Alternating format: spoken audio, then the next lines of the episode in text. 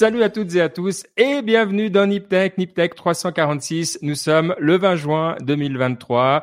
Euh, Est-ce que c'est le dernier épisode avant les vacances? Peut-être, on ne sait pas. Ça dépendra un petit peu de l'humeur et de la présence de chacun. Et chacun c'est qui? C'est Mike qui est là, de retour d'un long périple. Comment vas-tu, Mike? Je vais très bien. C'est vrai que je regardais, je vous en parlais juste avant l'émission. Ça fait un mois que je suis pas venu, euh, mais voilà, c'était pour la bonne cause. J'étais en voyage et donc je n'étais pas là, mais euh, j'étais tout cœur avec vous et euh, voilà, je me suis bien marré. J'étais en Hongrie et puis voilà, je suis allé une semaine et puis voilà, je suis de retour, tout va bien, la vie est belle, la chaleur était avec nous, donc tout va bien. C'est beau. Et depuis ces bureaux climatisés dans le bunker euh, caché euh, d'une banque dont on ne peut pas dire le nom, euh, Baptiste est là. Alors je suis même surpris qu'il ait des connexions internet hein, parce que c'est sensible ce qu'il fait, mais il est là. Salut Baptiste. Salut Ben, salut Mike. Non, moi, je suis chez moi, pas du tout euh, enfermé. Ah, mais, euh, mais il fait en effet, là, je vois, là, il fait en effet très beau à Zurich aussi, donc ça fait, ça fait très plaisir. Et, euh, et puis, c'est un peu l'ambiance de l'été, je dois dire. Moi, je suis assez scandalisé, parce que pour quelqu'un qui travaille comme ça dans un nouvel élément, être à la maison à 21h, c'est quand même un peu scandaleux. Qu'en penses-tu, Ben? Ah oui, non, mais c'est clair, c'est clair. Ouais, ah, cette jeunesse, comme elle change. C'est ça, ah, hein, quand on dit tous sur les jeunes. Ah, non, de la connerie. T'as raison d'être à la maison à 21h et je suis sûr que tu enjoys la vie à Zurich. Mmh. Ouais, c'est beau. Une très belle compétition de mur blanc pour ceux qui nous voient sur euh, sur euh, Twitch. Euh, on voit que voilà, on, on, a tous autant de goût. On voit qu'on n'a pas le temps de décorer, donc c'est c'est ça. Ça travaille dur pour Niptech. Et on a une chose, alors avec laquelle on veut commencer, c'est un grand bravo à notre ami Hermano Di Micheli euh, qui euh, a été dans la galaxie euh, NIP pendant un bon moment, qui a fait un podcast sur le sport également hein, dans, dans ce monde NipTech. Et puis il s'est lancé un défi dernièrement qui était le, le de passer de, de, courir du nord au sud de la France à travers une voie antique, alors qui est plus entièrement là, mais qui s'appelle la voie Agrippa et il a euh, fait ça pour deux associations. Donc, il, a, il vient de terminer, il l'a fait. Hein, euh, pendant 30 jours, il a couru environ 50 euh, km par jour. Et puis, de temps en temps, il nageait un petit peu aussi parce qu'il lui restait un petit peu d'énergie à dépenser quand même en fin de journée. Euh, les deux associations, associations c'est Imagine for Margot, qui lutte contre le cancer des enfants, et Une bouteille à la mer, qui est une association active sur tout ce qui est euh, éveiller les consciences sur les menaces euh, environnementales. Donc, euh, on a suivi ce qu'il a fait. c'est assez impressionnant hein, quand même, puisque bon, c'est plus d'un marathon par jour. Alors, il le faisait en deux parties la moitié le matin, la moitié l'après-midi. Mais bon, voilà, avec euh, un jour de repos par semaine, euh, ça reste incroyable. Il a fini tout frais. Euh, J'ai regardé son interview à la fin. Il disait ah ouais non, voilà, je suis bien, euh, je suis prêt à faire plus. Donc c'est assez incroyable. Si vous trouvez aussi que c'est incroyable et puis que vous avez envie de soutenir les associations pour lesquelles il a couru. Il y a un GoFundMe qui est encore là. Vous cherchez GoFundMe slash F slash Agrippa-2023. Mais bon, sur Google est, notre ami. Euh, et puis, bah, on peut encore le, on peut encore aider tout ça. Ah, Moi, je vais donner, hein. je vais donner et je vais faire mieux. Donc, toute personne qui donne, je double mon ton. Donc comme ça, c'est bien. Donc mettez dans notre groupe signal si vous donnez. si vous donnez ou sur Twitter ou n'importe où et tout ce que vous donnerez, moi je double. Donc comme ça, c'est bien, non? Et puis euh, ça, ça, ça donne envie de donner. Donc en plus on aime bien Hermano, c'est vrai que il, maintenant que tu me, tu me rappelles, il faisait déjà Nip Sport, donc ça veut dire qu'il avait déjà le sport à l'époque et ça fait plaisir de voir. Donc voilà, euh, on met en pratique euh, ce qu'on apprend dans les livres, c'est ça. C'est génial. C'est vrai qu'on parle souvent hein, de ces gens qui se dépassent. On a eu plein de bouquins, de biographies, de trucs comme ça. Et euh, ben voilà, d'avoir notre copain Hermano euh, qui l'a fait et de belle manière. Alors et puis surtout, faut quand même dire un peu l'histoire. C'est pas que ça a été euh, le, le, long fleuve tranquille, etc. Hein. Il avait voulu le faire l'année passée. Il y avait eu des soucis. Il était voilà, euh, physiquement pas, pas au point. Donc il est revenu, il a refait, il s'est repréparé, il a, il a changé d'approche. Enfin, ça vaut la peine d'écouter. Hein. Il y a deux, trois podcasts euh, où il en parle et à gauche, à droite. Franchement, euh, c'est super intéressant son, son, parcours. Puis je me réjouis de voir qu'est-ce qu'il va faire parce qu'il est bouillant, donc il va repartir. Et voilà, on a un aventurier de l'extrême dans notre cercle et donc ça fait ça fait grand plaisir. Bravo, bravo Herman. Bon, la chose qui nous a manqué la semaine passée, on l'a dit, hein, on a quand même parlé, c'est la vision de, de Mike sur euh, l'Apple Vision Pro. Euh, bon, parce que nous, voilà, on pouvait en parler un petit peu de, de qu'est-ce que c'était parce que c'était chaud, mais on n'avait pas le fanboy euh, avec nous pour euh, pour en, en, parler plus en avant. Donc tout le monde voulait savoir. Euh, c'est évidemment plus une nouvelle toute chaude, mais peu importe, tout le monde voulait avoir ton opinion, Mike. Euh, est-ce que c'est un grand bien pour l'humanité? Ou pas C'est d'ailleurs une question aussi de Ask Niptech. Euh, Est-ce que c'est vraiment un produit humaniste comme euh, les produits d'Apple ou pas? Donc, Mike, dis-nous tout. Tu en es où, toi? Bah moi, écoute, euh, d'abord j'ai écouté euh, votre analyse de la semaine euh, il y a deux semaines et je l'ai trouvé très bien. On point, pas trop, et puis surtout toi, Ben, pas trop critique. Normalement, tu as tendance à assez être critique sur ça, donc on sentait en toi une certaine envie de quand même tester le produit, je dois dire. Voilà, et Baptiste c'était plutôt factuel, très bien. moi, ce que j'ai fait, c'est que je me suis dit bon bah alors voilà si c'est un game changer ou c'est quelque chose hein, euh, qu'on voit comme l'iPhone, euh, comme euh, d'autres choses qui viennent changer le mobile, les choses comme ça, il faut que j'écoute 40 minutes la keynote. Donc ce que j'ai fait, c'est que j'ai écouté en 40 minutes, 40 minutes la keynote en deux fois, hein, je vous rassure, parce que je pouvais pas passer 40 minutes sur ça. Et franchement, j'ai été assez blown away par la manière dont ils l'ont présenté. Je l'ai trouvé que, franchement, c'est vraiment un cours de marketing à tous ceux qui devraient le regarder pour donner envie à des gens qui n'ont pas vraiment envie de le faire et puis euh, euh, de, de, de, le regarder. Déjà technologiquement, ce que j'aimais, c'est que c'est Apple, hein, ils le font toujours, mais ils, ils pensaient pas au prix, ils pensaient pas euh, à tout ça, ils pensaient surtout au use case utilisateur. Et moi, les deux use cases que j'ai retenus, c'est un, bah, la vidéo, regarder des films, regarder des films, et ça a l'air d'être agréable hein, avec tout ce qu'on entend euh, pour le regarder. Les pixels sont bien, enfin, il y a vraiment une, une belle notion euh, de, de, ça. Et le deuxième, j'aurais dit, il y en avait plusieurs, mais celui peut-être qui m'a que j'ai retenu le plus, c'est plus euh, au niveau, euh, je dirais plutôt B2B.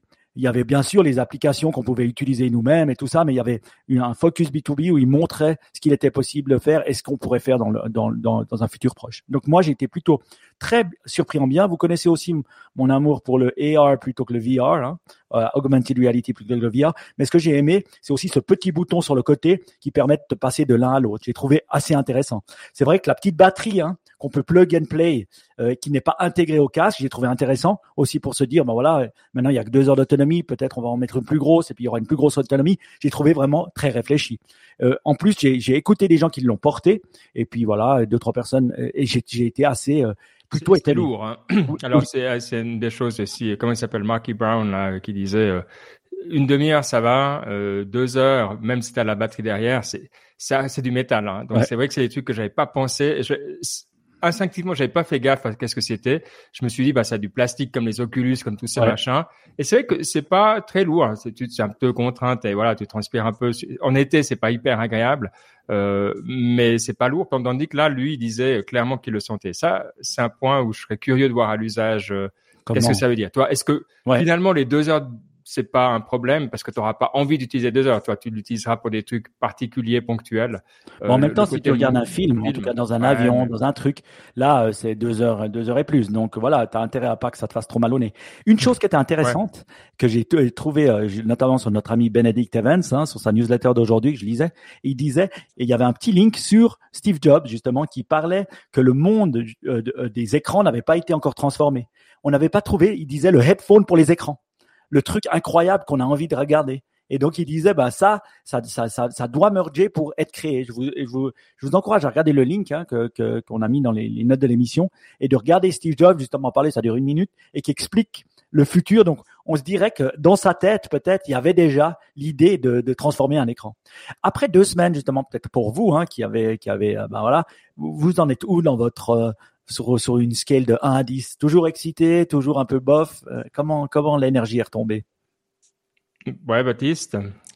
Je sais pas, je suis toujours un peu dans le, le, la curiosité de voir comment les choses vont, tu vois, est-ce qu'on va voir, parce que probablement les, les, développeurs ils vont avoir accès au kit de, de développement avant le, la sortie, donc je suis un peu toujours dans l'attente, tu vois, de voir ce qui va sortir, ce qui va émerger, mais toujours et toujours quand même un peu excité par le fait que tu vois c'est c'est de la nouveauté, c'est cool, tu vois, c'est un plus, c'est pas, c'est moins abstrait et tout, c'est c'est ça reste cool, je dirais.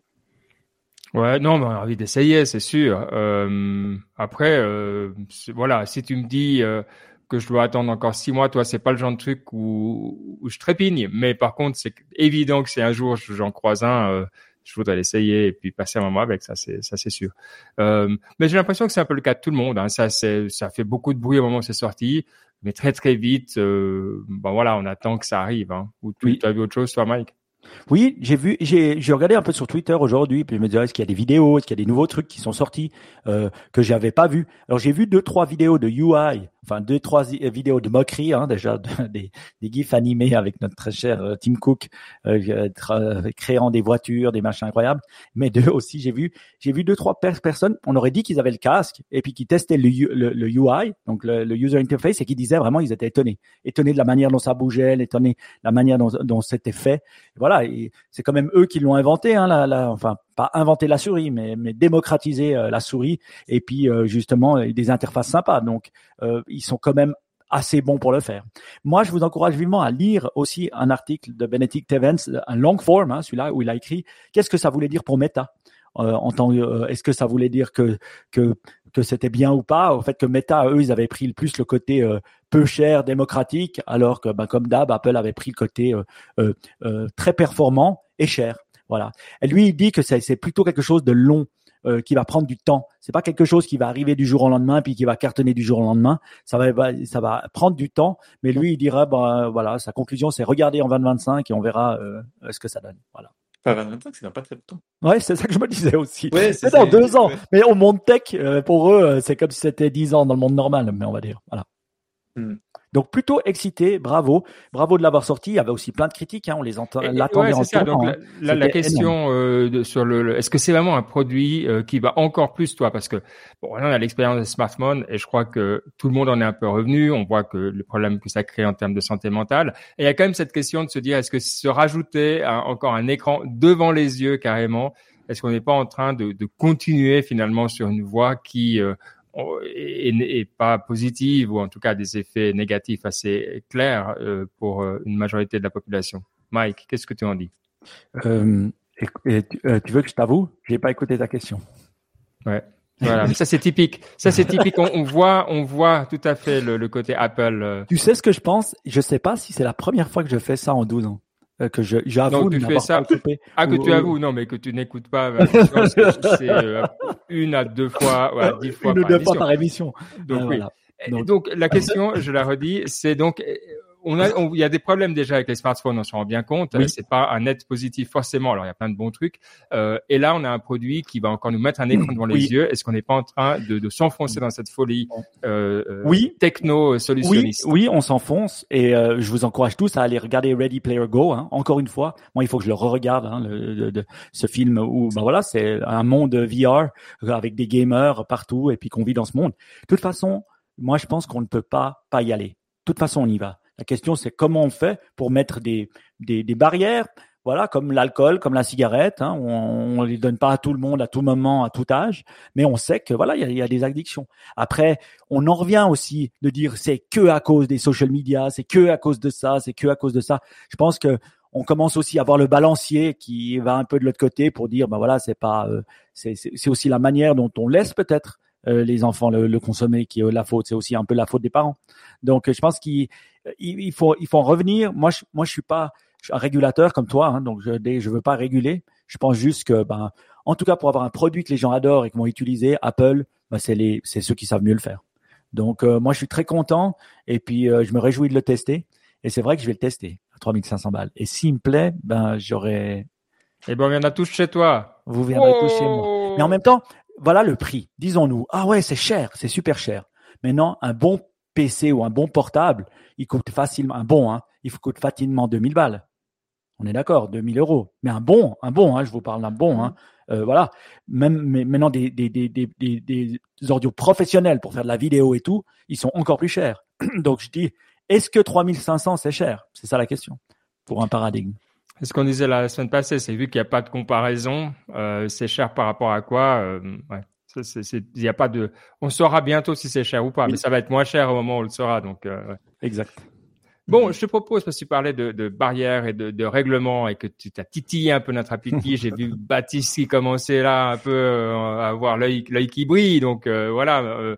L'autre chose dont on voulait évidemment parler, c'est l'adoption par le Parlement européen d'une position. Alors c'est une première lecture, mais qui en fait euh, dans le monde européen sert de, base de négociation euh, avec les États membres. Vous savez que voilà, c'est pas parce que le Parlement, les États membres, euh, c'est deux parties euh, deux des trois parties de l'Union européenne. Et donc, ils ont adopté à une énorme majorité, hein, 499 fois contre 28 et 93 abstentions, donc 93 qui n'ont pas lu euh, ce qui se passait, euh, des règles euh, pour l'intelligence artificielle. C'est pas un nouveau texte, hein, ça utilise le texte dont on avait déjà parlé sur un cadre pour l'intelligence artificielle dans l'Union européenne. c'est aussi quelque chose qui bah, a des limites. Hein. Toujours, l'Union européenne, c'est des marchés communs et des choses comme ça. Euh, ce qui est intéressant, c'est ce qu'ils interdisent. Euh, Peut-être Baptiste, tu pourras euh, nous en dire un mot, ainsi que euh, sur euh, comment est-ce qu'ils vont mettre un cadre sur les systèmes d'intelligence artificielle à usage général, comme ils disent. Donc, on parle ici de ChatGPT. Mais comme notre expert en intelligence artificielle qui le vit, c'est Baptiste, est-ce que tu peux nous résumer, toi, qu'est-ce qui t'a paru intéressant dans, ce texte? Et puis, bah, surtout, nous donner ensuite ton opinion. Mmh.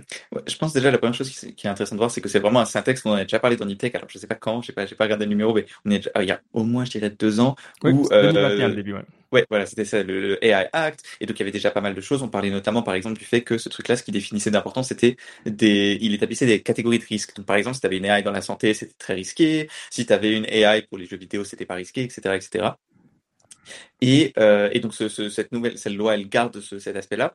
Et, euh, et l'un des éléments notamment qu'on a qu'on a appris, c'est qu'il semblerait que euh, Sam, Sam Altman de OpenAI, il a il a fait du lobbying pour que les intelligences comme ChatGPT soient pas considérées comme des, des, des, des domaines très risqués, parce qu'il Hop, ça, ça, ça semble. Sens, c'est pas, voilà.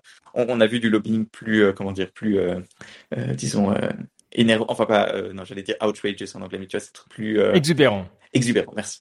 Et euh, donc voilà. Le, et maintenant, ils ont quand même adapté des choses pour justement les large language models. On sent que tu sais, c'est ça, mis un coup d'accélérateur. Tu ils ont mis un peu le, pied au plancher quand euh, ChatGPT est sorti.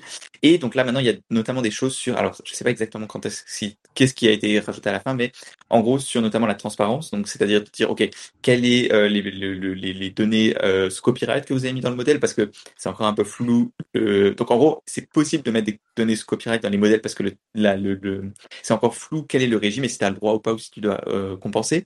Il y a le, le fait aussi de, de donner l'empreinte écologique du modèle, donc dira combien de, de CO2 ça a émis pour l'entraîner. Euh, il y a de, des choses sur la gouvernance des données, non, euh, sur le, aussi la gouvernance des données donc qui ont été mises dedans, le, les, les, les, une évaluation des risques, enfin pas pas mal de choses, je dois dire, c'est quand même assez euh, assez exhaustif et surtout c'est hyper long, ouais. Ouais, c'est ça. Et, et, en fait, surtout ce que ça me donne, c'est un peu ce sentiment, tu vois, un peu comme dans le, bah, du coup, maintenant, je passe dans, dans une mort, mais tu sais, c'est un peu le même, ce même type de régulation qui est très, euh, comment dire, qui est assez, euh, tu vois, c'est pas, tu vois, c'est pas la régulation comme le code de la route où on dit, bon, tu, tu as une route, il faut rouler à gauche, euh, enfin, il faut rouler à droite, ça, ça se voit que j'ai pas roulé depuis longtemps, mais tu vois, tu as des règles très claires de qu'est-ce que tu dois faire, machin. Finalement, ben, il n'y a pas beaucoup de place à, l'interprétation, enfin, en tout cas pas trop, alors que là, c'est plus une dérégulation en mode, il faut faire, il faut annoncer ce que tu vas faire, il faut euh, évaluer toi-même les risques, et donc c'est le genre de régulation qui est beaucoup plus dur à imposer, tu vois, où ben, les banques, dans le, département compliance des banques, tu vois, des gens, ils discutent avec le régulateur, ils disent, ah bah, il faut faire ceci, cela, tu vois, as des allers-retours, enfin, c'est, c'est, c'est, ça a l'air d'être assez euh, c'est peut-être pas le terme, mais c'est très très très lourd. T'as raison, ouais. Parce que quand j'ai lu, c'est exactement ce que je me suis dit. C'est toi que c'est des, des, textes encore pas tout à fait euh, mûrs, parce qu'il y a, y a les deux. C'est très générique d'un côté, mais il y a mm. des trucs hyper spécifiques. Par exemple, j'ai appris un mot le hyper trucage, les deepfakes, hyper trucage. Et c'est pas le mot plus pourri. Franchement, ils ont eu des, hyper trucage, j'aime encore assez bien. Euh, mais donc, si tu en fais, que ce soit dans le, enfin, principalement les photos, mais même ou des textes, ou, etc., tu dois pouvoir le, le, mettre non seulement que ça a été réalisé euh, de manière euh, artificielle, euh, mais également qui l'a fait. Donc tu dois dire, euh, voilà, la photo, elle doit, elle doit avoir le, le, nom de la société ou de la personne qui a euh, réalisé le trucage afin qu'il y ait un suivi. Alors évidemment, personne ne va le suivre, mais on voit l'intention de mettre des, en tout cas des garde-fous pour que tu puisses pas utiliser des outils de euh, OpenAI ou Google ou etc. pour vraiment euh, le faire. Tu dois donc aller chercher un petit peu plus que le, les tout tout gros. Euh, mais ça, c'est hyper spécifique. Ça, c'est plus code de la route, quoi. C'est vraiment une, mm. une procédure. Donc, tu as raison. Il y a, il y a un petit peu à boire et à manger. Hein.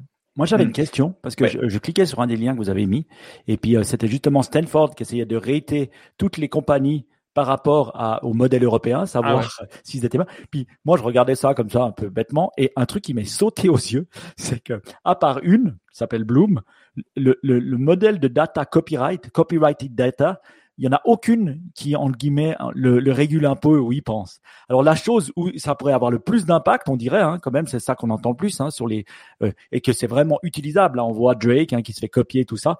C'est là où il- ça pourrait avoir limite le plus le plus d'impact et c'est là qu'il y a le moins finalement de réflexion de tous ces modèles-là. Est-ce que c'est- c'était votre euh, Alors, sentiment? je, si je ne me trompe pas, faudrait vérifier, mais je crois qu'en fait, le- la loi, pour l'instant, ce qu'elle implique, parce que le, le copyright, c'est tellement un monstre Oui. que la loi n'y touche pas vraiment. Euh, c'est plus, en fait, ce que le, le- le modèle demande, c'est ce que la- le, le truc te dit, c'est il faut euh, disclose quelles est le, les données que tu as et les données qui sont copyrightées dedans. c'est ça le truc. Et Ah, bah, en fait, aujourd'hui, globalement, l'une des raisons aussi pour laquelle ils ont tous, sauf un, le même rating, c'est qu'en fait, ils utilisent beaucoup les mêmes sources de données. T'as un truc euh, assez important qui s'appelle Common Crawl. Et, euh, enfin, si tu veux, enfin, non, Common Crawl, c'est open source, mais en gros, ils utilisent un peu tous leur propre mixture de trucs qu'ils ont trouvé sur Internet. Et donc, c'est pas, pour eux, en fait, c'est pas, c'est limite pas possible de dire ce qui est copyright. ouais, exact. C'est ça que je me dis. bah C'est ouais. ça qui est fou. C'est vrai qu'on dit ah oui, tu parles. Ouais, non, je suis d'accord, mais tu dis, je, je chante comme Drake. Est-ce que c'est vraiment la voix de Drake? Je veux dire, tu as le droit Mm. de chanter comme Drake. Je veux dire, on a le droit d'avoir une voix, tu vois, c'est la voix à Ben. Est-ce qu'elle est si spécifique que ça serait que la voix à Ben? C'est ça qui est, qui est assez. On ne sait pas, hein, on, Ouais. on se pose la question. Voilà, comme dit, ça c'est encore une question différente. C'est comment est-ce que tu euh, comment est-ce que tu interprètes le copyright à la lumière de l'AI, tu vois? Avant, tu pouvais pas copier des voix. Du coup, bah, si tu Ouais. avais la même voix, c'était le tu la création au pire, c'était un imitateur. Oui. Le imitateur, il a son propre copyright. Mais là, enfin, c'est donc ça c'est encore une autre set de questions que la loi ne, ne touche pas. Maintenant, peut-être vite fait. pour Juste te- peut-être ouais, un truc, c'est ouais. Bloom, c'est euh, Hugging Face hein, pour les, les gens. Donc c'est euh, le modèle de Hugging Face et c'est pour ça parce que comme c'est open source, ils ont des meilleures notes parce qu'ils sont beaucoup plus transparents euh, sur ce qu'ils offrent. Hmm. Alors oui, mais non parce que celui d'à côté, Lama de, de Meta, il est aussi open source. Tu vois. À part qu'il dit oui, mais les, les données, tu savent pas, tu sais pas d'où ça vient. Chez, Oui, euh, ouais, oui, en effet. Oui. tandis que tandis que dans Hugging Face, tu sais à peu près tout. Euh, euh, Oui, c'est vrai. enfin à peu près, hein, parce qu'ils ont pas de 4 sur 4, donc euh, ils ont 3 sur 4. Alors, je sais pas le petit bout qui, qui manque effectivement. Euh, Pour un c'est c'est- novice, moi, c'est ça un- m'hallucine le nombre de modèles. Parce que moi, euh, tu me toi, parlais tu de les Bloom. Mais non, pas du tout. Alors, je suis désolé. Et puis, je suis plutôt novice, mais j'aime bien la tech. Mais moi, je connaissais quoi? ChatGPT. J'ai entendu parler de Claude un peu. Bien sûr, le Palm 2 de Google. Je savais pas qu'il s'appelait comme ça, mais voilà. Lama non plus, mais je, je savais que ça existait. Mais les autres, j'étais pas, je connaissais pas tous ces Stable modèles. Diffusion, tu connaissais les images. Bien Pas- sûr que tu connaissais. Je connaissais peut-être pour avoir testé, mais pas, tu vois, pas dans le grand public comme moi, quoi. Désolé. Et Ok. donc, je suis étonné, tu vois, en bien, qu'il y en a combien? Il y en a presque déjà une dizaine. Et j'étais 1, 2, 3, 4, 5, 6, 7, 8, 9, 10, ouais, une dizaine. Et ça, c'est assez hallucinant, euh, à la vitesse où ça va. C'est ça que je me dis. Mm. Même s'il y en a aussi certains qui sont pas des modèles, tu vois, c'est pas des modèles très grand public ou euh, tu vois, c'est- il y en a c'est un peu plus petits, qui sont faits par, qui sont peut-être un peu plus vieux parce que c'est aussi ce qui est available pour les academics. Donc juste pour euh, préciser, donc c'est normal aussi que tu n'en connaisses pas tous. Moi aussi, il y avait quelques-uns, genre Coir, je connaissais pas. Euh, Bloom, j'avais entendu vite fait, mais Jurassic 2, pareil, je connais pas. Donc, il n'y a pas, genre, c'est assez, euh, c'est pas forcément étonnant. Euh, mais peut-être pour vite fait, euh, faire ce que je pense de la loi, j'ai quand même l'impression que c'est, et c'est peut-être aussi ce que Benedict Evans disait un peu, c'est que ça s'applique. En gros, c'est, c'est pas réguler le, les utilisations de AI, c'est vraiment réguler AI en soi. Et est-ce que ça, c'est pas gênant? Enfin, moi, je trouve ça gênant parce que c'est pas encore un truc qui est fixe, tu vois. Genre, tu, tu vois, la, la raison pour laquelle on régule les banques, si on sait après comment ça marche, tu vois, ça, ça, ça, c'est des activités qui sont assez codifiées, normales, puis toutes les banques font à peu près la même chose. Et donc, tu peux facilement mettre des régulations là-dessus parce que c'est un bon levier. Est-ce que le bon, le bon endroit pour mettre des régulations sur les AI, c'est sur les modèles, sur l'entraînement des modèles? Enfin, je trouve que c'est encore un peu tôt pour faire ça.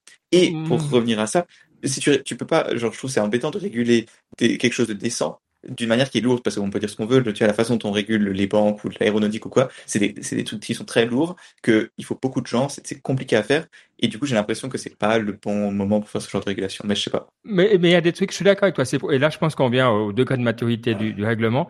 Ce que j'aime bien là-dedans, c'est qu'ils te disent n'investis pas dans certains domaines. Donc typiquement, quand il t'es classé à haut risque, mais, ou, ou carrément interdit, hein, comme euh, le, tout ce qui est les surveillances euh, biométriques en temps réel euh, de masse. Euh, euh, tu vas pas investir là-dedans. En tout cas, si tu veux opérer en Europe, parce que tu sais qu'il y a de très fortes chances que ce soit interdit si le, le texte passe tel qu'il est. Donc ça, je trouve bien, ça te, ça aide l'industrie à savoir dans quel domaine elle peut opérer. Après, c'est vrai qu'il y a d'autres trucs qui sont moins intéressants, mais il y a, de nouveau, il y a des éléments, par exemple, qui parlent de bac à sable réglementaire, hein, c'est ces expériences que tu peux faire en tant qu'autorité de manière simplifiée parce que tu n'as pas encore de règlement. Ça, c'est aussi intéressant. Donc, c'est le gros souci de ce règlement. C'est vrai qu'il y y, y a un peu trop de, de tout. Il n'est pas très cohérent encore. Et, je pense que la version finale, elle sera un peu plus élaguée. Euh... Mais tu vois, ce dont tu parles, où ça parle de catégories des trucs, comme on a, on interdit par exemple le, la reconnaissance faciale dans tel et tel. Tu vois, ça, au contraire, c'est justement, tu régules les applications et pas le, le AI, tu vois. Ouais. Ils sont pas en train de dire on interdit d'utiliser telle méthode d'entraînement ou tel machin, tu vois, genre qui. Ouais, mais c'est là qu'on va arriver, je pense. Tu penses? Bah, ça me semble le plus. Euh, le Comment ça t'appelle une méthode d'entraînement? Parce que les, méthodes d'entraînement et tout ça, euh, même les bon les, les copyrights, peut-être il y aura encore des trucs, mais mais je pense que tout ce qui est un peu plus technique, ça va dégager. Oui, oui, voilà, c'est ça, exactement. Moi, moi j'ai une question pour toi, Ben, qui est un régulateur, c'est ça va à qui ces trucs? Parce que toi, ok, t'es dans le monde des drones, t'es sous l'aviation, euh, voilà, tu régules euh, dans un domaine-là. Là, ça va à quel département souvent dans les pays européens? Pour réguler? Ah, si, si, qui reprend ça? Ouais, le AI, c'est, c'est ça tombe qui? Finalement On est dans la merde. Euh, je, ben, je, pense que la plupart, euh, si tu veux, tout ce qui est informatique, euh, une partie, par exemple en Suisse, hein, c'est aux finances, une partie c'est au secrétariat, à la chancellerie. en fait, on ne sait pas où le foutre, quoi. Alors, il y a ah. évidemment un, un, un, un, département de l'informatique, mais qui est plus là pour, tu sais, changer ton imprimante et puis être lent et bugger ton ordinateur. Ça, c'est un peu dans tous les pays du monde, c'est ils ont le même job. donc c'est une super question. Un jour ou l'autre, toi, c'est comme Cyber. Tu sais, ils savaient pas où le mettre. Est-ce que tu le mets à la défense? Est-ce que tu le mets à l'intérieur? Alors finalement, ils ont prévu en Suisse, dans au sein du département de la défense, ils ont mis ça dans un coin, mais euh, clairement, on voit que le, on n'est pas structuré encore. Donc, je pense que beaucoup de pays vont être embêtés au moment où il va falloir reprendre. C'est une très bonne remarque. Parce que vu que c'est une régulation européenne, peut-être pour Mike, le, c'est beaucoup aux pays de l'implémenter après. Mm. Et donc, c'est pas, tu il n'y a pas une réponse. Tu vois, chaque pays aura un peu son, euh, son, sa structure, quoi. Oui. Et pour dire, on vit pas dans le même pays. Parce que moi, à mon département Haïti, on aide les, on aide, on aide les clients et on leur solutionne leurs problèmes. Donc, on doit vivre sur une autre planète. Je sais pas la tienne, Baptiste, mais la, mienne, en tout cas, elle est plutôt comme ça. C'est beau, c'est beau. euh, bon, en tout cas, ça, ça revient aussi peut-être euh, pour pour clore là-dessus. Hein. Allez voir, c'est vrai que ce, ce cette, ce comparatif de Stanford est excellent, il est vraiment bien fait. Il pointe vers les différents éléments aussi du règlement euh, qui sont bien. Mais Baptiste, alors peut-être euh, pour répondre à ce Ask Niptech hein, qui revient euh, à, la demande qui avait été faite de traiter l'intelligence artificielle comme une priorité mondiale, euh, ça a été signé par euh, toutes sortes de, de, de personnes, hein, dont évidemment, euh, je crois que Sam Altman, etc., était, était dedans. Mais quand tu vois un petit peu ce que ça veut dire, toi, parce que c'est bien beau de dire ah il faut que ça soit une priorité mondiale. Maintenant, on a un des gros blocs mondiaux qui a pris position, donc on voit un petit peu comment les États ou comment les politiques traitent ça. Est-ce que tu penses que est-ce que ça donne envie? Est-ce que tu dis ah oui il faut plus de ça et encore plus global? Alors, le, premier truc, c'est que je pense qu'il faut vraiment, enfin, c'est aussi le souci avec ces, histoires de régulation et de AI et de danger et tout, c'est qu'il y a vraiment, les gens parlent de choses différentes et que si tu mets tout ça dans le même panier, ça, ça veut rien dire, tu vois. C'est vraiment ça qu'il faut faire attention. Le, en gros, l'appel qu'on mentionne là, c'est euh, les donc les CEO de OpenAI, de Google, je crois, enfin tu vois, de un peu toutes les grandes institutions, ils ont dit il faut faire attention, l'AI c'est un danger systémique, euh, enfin c'est un danger dans le sens ça va euh, wipe out l'humanité, tu vois. c'est Et ça c'est très différent de, du AI Act qui est très ben voilà demain qu'est-ce que ça veut dire si on a du AI et tout ça. Donc c'est ça a presque rien à voir, tu vois. Et donc si on essaie de solutionner les problèmes de risque existentiel par le AI Act, de l'Union européenne, on n'est pas, genre, on n'est pas sauvé, demain on est mort s'il y a un risque. Non, mais c'est vraiment des choses différentes. Maintenant, est-ce y a aussi est-ce que la raison pour laquelle les gens, les, euh, les, les CEO et tout, ils font cet appel-là, est-ce que c'est aussi pour qu'on les laisse un peu tranquilles sur la régulation plus à court terme? C'est possible. Mais ouais, en effet, on n'est pas, on n'est pas sauvé avec le AI Act. D'un point de vue, encore une fois, uniquement sur le point de vue risque existentiel. Si, vous aimez aller euh, profondément dans les entrailles euh, du Parlement et des institutions européennes, euh, il y a la liste de toutes les sociétés qui ont été auditionnées hein, par le, Parlement dans le cadre de l'écriture de, de ces règlements. et ouais, il y en a eu beaucoup, beaucoup, beaucoup, dont toutes celles que vous attendez, les Google, les OpenAI, les, les etc., etc. Euh, mais beaucoup, beaucoup d'autres. Et on voit quand même qu'il y a eu un gros travail de fond qui a été fait à ce niveau-là. Mais c'est juste intéressant de voir, voir les listes. Euh, bon, voilà. Bref, je vous propose qu'on passe à autre chose. Merci Baptiste. Hein. On, va de manière revenir euh, là-dessus euh, parce que ça, c'est quand même des, des, développements intéressants. Mais on a encore besoin de ton opinion sur autre chose, euh, parce que euh, ben voilà, tu as beau habiter à Zurich, tu restes euh, français, euh, non seulement de cœur et de passeport, etc. Et eh bien, en ce moment, il y a Vivatech qui est une des fiertés de la nation, hein, il faut bien le dire. alors, juste un mot, parce que nous, on le voit un petit peu d'ici. J'étais un peu curieux de voir euh, à quel point ça te fait vibrer ou bien si on peut oublier. Euh, voilà. Est-ce que c'est Vivatech et... Non, en, toute franchise, j'en ai entendu parler un peu par les médias français, mais pas dans, pas dans les médias internationaux ou quoi, parce que voilà, je dirais, ah, c'est, ça fait quelques années que ça existe, c'est ce qu'on disait déjà, Mike, il était là, oh, je connaissais pas et tout, bah, c'est vrai que c'est très, très franco-français, et c'était toujours un positionnement un peu bizarre, parce que je crois que c'est un salon qui est ouvert au public, si je me trompe pas. Pour les SS2I. Ouais, ouf, ça c'est très, c'est ce que je dis, c'est très français, tu vois. Euh, SS2I, pour ceux qui sont pas français, c'est, comment dire, c'était, c'était System Integrate. C'est, c'est un mélange entre Accenture et plus, ouais, c'est un peu le Accenture, mais en version française, si vous voulez. Mais Développement de solutions web. C'est ça, ouais. voilà, c'est ça ce que Google me dit. C'est du, c'est, de l'outsourcing d'IT, en gros, pour faire okay. Voilà, c'est, c'est ça. Et, euh, mais, ouais, je, c'est je crois qu'on a la réponse à notre question. Quoi. Ouais, voilà quoi. C'est, moi, moi, je me dis, c'est bien, mais je pense toujours que la tech c'est international, et donc, je veux dire, on n'est pas le faire seulement dans un pays, ça limite. Je pense que quand je voyais ça d'un peu loin, je me disais c'est un peu généraliste. J'arrivais pas à le situer en me disant ah, la Vivatech c'est ça. Euh, c'est euh, Mobile World Congress, euh, tu vois, à Barcelone, c'est c'est c'est CES avec les startups et puis la, la, la tech de pointe, c'est allez on, on va à l'IFA avec ben tout ce qui est télé, consumer goods et autres trucs. Je veux dire, il y a, y a, un peu un sens que je savais pas où, où, où, où le, où le mettre. Donc, Non, mais t'as pas besoin, toi, tu as des trucs aussi, il faut développer le, local aussi. Alors, oui. c'est un événement national important et c'est bien qu'ils existent. Après, c'est vrai, c'est pas là que tu vas aller dévoiler tes nouveaux trucs, etc. Mais toi, pour un pays comme la France, ça vaut quand même la peine d'avoir un gros truc où tu peux euh, mettre tout le monde ensemble, etc. C'est vrai, mais c'est vrai que l'année où j'avais été, euh, parce qu'on avait présenté avec euh, Tech les, les drones, euh, où tu vois, c'est que ça parlait énormément français. Donc c'est vrai que t'es pas, c'est pas un truc qui a la vocation de d'être international. Euh, voilà, quoi. Mm. C'est clair. Mais d'un côté, tu vois, même si le, enfin, la question aussi, tu vois, que, à laquelle je pense, c'est globalement, tu vois, à chaque fois qu'on parle d'un salon, tu vois, quand on parlait du, du CES avec euh, Jean-Philippe Ancos, c'était début de cette année ou c'était avant je, je, sais plus, je crois que c'est cette année qu'on en a parlé. Enfin, à, chaque fois, tu vois, il y a un peu ce truc de, ouais, les salons très généralistes, c'est pas, ils ont pas le vent en poupe, quoi, tu vois, dans le monde du jeu vidéo, et, mmh. c'est moins généraliste que, que, la tech en général. Le, le plus grand salon s'appelle l'E3, il a juste fermé, c'est fini, ça, ça n'existe mmh. plus fou quand même, tu vois. Le, enfin, et donc je me demande si maintenant c'est le genre, est-ce que c'est euh, le, un salon un peu généraliste de la tech en France? Ou chaque deux ans, je dirais. Après, euh, c'est vrai quand on cherche des services, tu vois. Ouais, quand on cherche, je veux dire la tech en France, tu vois, il y, y, a des choses qui sont spécifiques à la France, tu vois, que tu pourrais imaginer faire. Mais est-ce que tu as besoin que ce soit un salon qui ait invité Elon Musk et machin? Je Je suis pas certain, quoi. Ouais. Ok, bon, bah, on a la réponse. Okay, moi, je voulais lire. On ne sera pas invité, hein, mais voilà, c'est pas grave. Moi, moi, je voulais lire un commentaire de Guillaume, euh, qui d'ailleurs qui est dans la chatroom, qui disait, comme le disait Jean-Paul Oncos dans la Nip Technician, hein, dans notre truc, Vivatech, c'est l'event share de Publicis. Publicis, c'est de la pub. Mais voilà. Mais moi, en fait, tout ce qui est tech, c'est bien. Et puis, on, on sent aussi l'envie de la France de le faire. Donc, mm. euh, ne jugeons pas. Et je suis plutôt content que qu'il se fasse quelque chose. Voilà.